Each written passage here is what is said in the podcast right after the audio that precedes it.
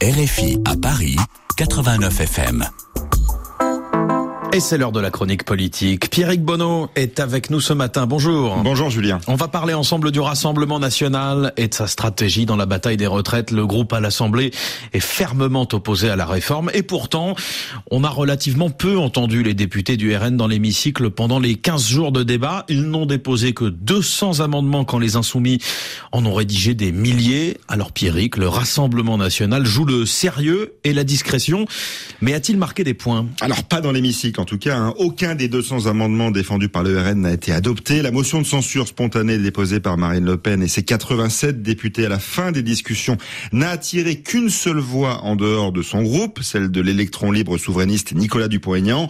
Donc aucune victoire engrangée par le RN à court terme, mais ce n'est pas une surprise. Tous les groupes, sauf les LR, refusent de voter leur texte par principe, hein, même si sur le fond, ils sont d'accord avec ce qui est proposé. Et c'est sur cette posture que le Rassemblement national compte capitaliser. Ouais, l'un des stratège de Marine Le Pen le résume ainsi. La question n'est pas de savoir qui gagne, mais qui sera le réceptacle de la colère que suscite cette réforme. Le RN veut en fait installer l'idée qu'il est le seul parti d'opposition crédible face à la politique menée par Emmanuel Macron. De fait, les députés RN ont multiplié les appels au calme pendant les débats, se plaçant même du côté du gouvernement quand il s'agissait de dénoncer l'obstruction de la NUPES, hein, l'alliance à gauche, car Marine Le Pen le sait, si elle veut gagner en 2027, il va falloir qu'elle aille chercher des voix à gauche. Le sérieux affiché des députés RN est d'ailleurs remarqué jusque dans la majorité. Mais remarqué ou redouté, ils sont de plus en plus nombreux dans le camp présidentiel à tirer la sonnette d'alarme. Il faut se méfier, le RN travaille, s'inquiète une ministre. Ils sont discrets, mais ils engrangent des points, ajoute un député Renaissance.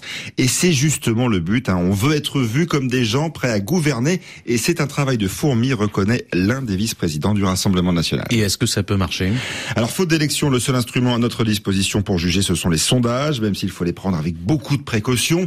Dans une étude de l'IFOP, par exemple, pour le journal du dimanche le week-end dernier, on apprend que Marine Le Pen serait la personnalité qui incarnerait le mieux l'opposition à la réforme des retraites aux yeux des Français. 46% d'opinion positive devant Jean-Luc Mélenchon, 43%, et surtout devant les leaders syndicaux. Sondage largement relayé, évidemment, par les euh, élus du Rassemblement national qui partagent tous le même objectif, qu'on ne s'y trompe pas, hisser Marine Le Pen au rang d'opposante numéro 1 en vue de 2027. La chronique politique chaque samedi sur RFI. Pierrick Bonneau, merci beaucoup.